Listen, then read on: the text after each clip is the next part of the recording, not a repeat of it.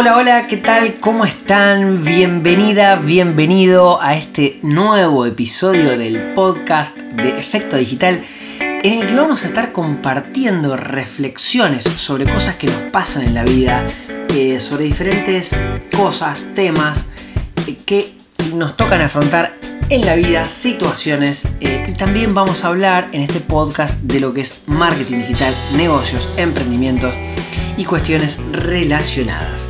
Próximamente también les voy adelantando que vamos a hacer entrevistas, vamos a hacer entrevistas siempre de manera freestyle, nada guionado, pero eh, sí vamos a traer algunos invitados, algunas invitadas a este podcast para que estén compartiendo sus reflexiones con todos ustedes también. Que no sé en qué momento nos estás eh, escuchando. Yo en este momento te estoy hablando desde eh, Cruz Alta, Córdoba, en la casa de mis viejos.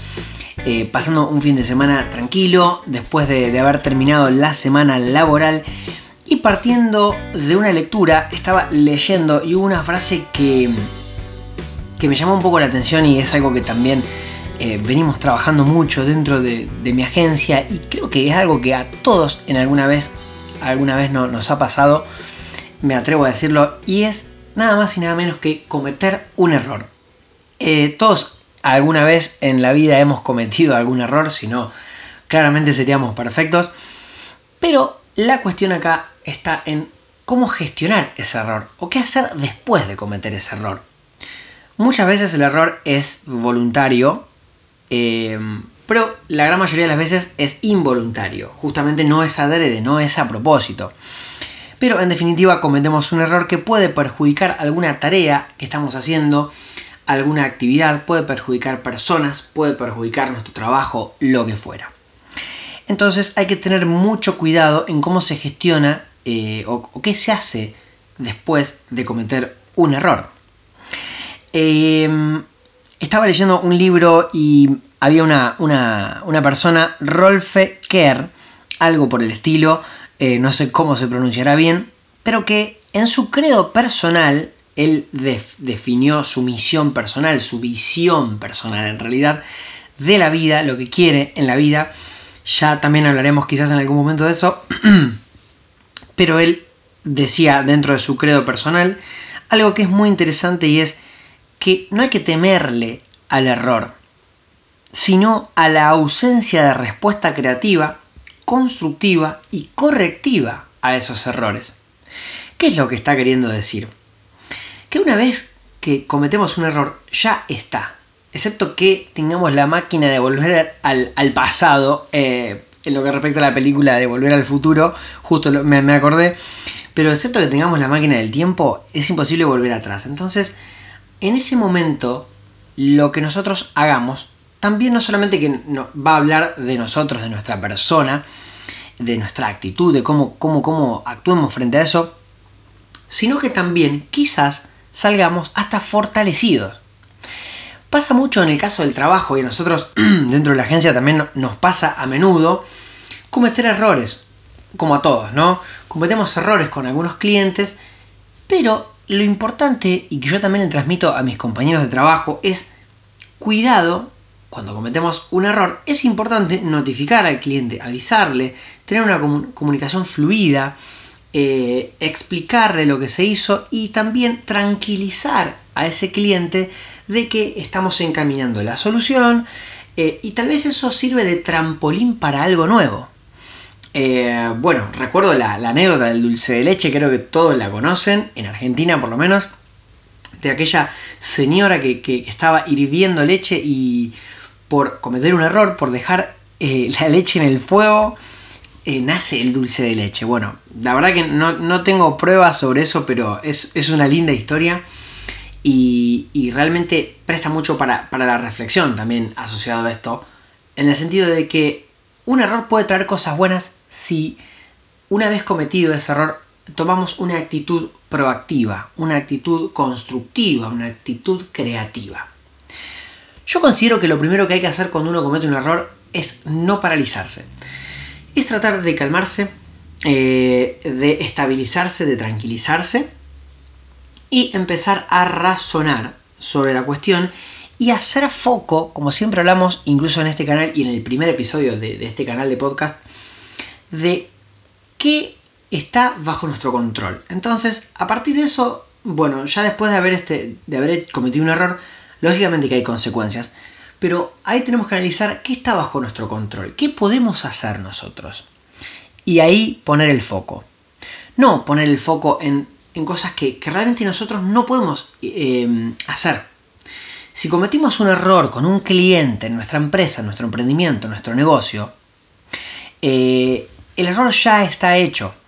Va a depender, obviamente, hay errores menores, hay errores que tienen consecuencias mayores, pero lo importante es eh, en ese momento tomar un rol proactivo y salir a hacer todo lo que esté bajo nuestro control para no solamente eh, suplir ese error, sino también hacer algo bueno al respecto.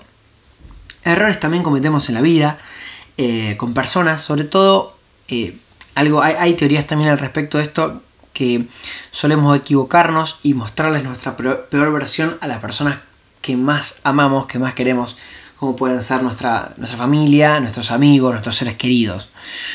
Entonces, eh, es importante porque uno valora y quiere esas relaciones eh, con esas personas, porque principalmente quiere y tiene afecto hacia esa persona y valora mucho esa, relación, ese vínculo. Entonces, por un error, no es cuestión de tirar toda la basura. Eh, es necesario calmarnos. Una vez que ya estamos estabilizados, estamos en frío, podemos pensar qué se puede hacer, qué está a nuestro alcance para, para mejorar eso, para reparar el error. Hay cosas que, lógicamente, se rompe un jarrón, es imposible que vuelva a estar como antes. Es muy probable que después de un error, eh, depende el error, ¿no? Pero las cosas no vuelvan a estar como antes, no vuelvan a ser como antes. Y sea algo, y lógicamente lo, que, no, no, no tiene vuelta atrás. Ojo, hay errores que sí tienen vuelta atrás, pero hay otros que no. Eh, entonces, justamente con más razón, lo importante es mirar para adelante y también entender por qué uno se equivocó. Porque muchas veces, muchas veces hay un trasfondo en el error. A veces nuestro inconsciente nos traiciona. Obviamente que acá estoy haciéndolo muy genérico. Eh, habría que estudiar cada caso puntual, cada error puntual. Y seguramente que haya algunos que sean muy jodidos, muy complicados eh, y que ya ameriten otro tipo de debate. Pero si vos tenés clientes en un emprendimiento, en un negocio o simplemente con tus compañeros de trabajo si actúas en relación de dependencia y cometiste un error, no te paralices, no te paralices. Trata de, hacer foco en lo que está bajo tu control. Eh, da lo mejor, da tu mejor versión, sé creativo eh, y trata de tener una actitud correctiva a esos errores. Y también, como les dije antes, con respecto a las relaciones personales, cuando uno se equivoca eh, y sobre todo hiere al otro, es importante pedir perdón. Una vez que uno reconoce que se equivoca y lo ve claro, es importante realmente pedir perdón eh, y acá permítanme sugerirles que no sean orgullosos eh, si se equivocan en alguna relación personal, por lo que fuera, eh, a la hora de, pedir perdón. Pedir perdón es algo muy valiente y de hecho hay una frase muy importante que, lo anexo a modo de plus a este episodio y es el oponopono, creo que se llama así, que es una frase que consiste en decir, lo siento, perdóname, te amo, gracias. Y eh, bueno, es para hacer otro episodio del podcast esto, pero repetir esa frase muchas veces, todos los días, hacia el universo, hacia Dios, hacia lo que creas, es algo que como que a uno lo va purificando y eh, consciente o inconscientemente te va haciendo mejor persona. Así que, eh, bueno, comentarles eso es algo que, quería anexar a, a este episodio del podcast.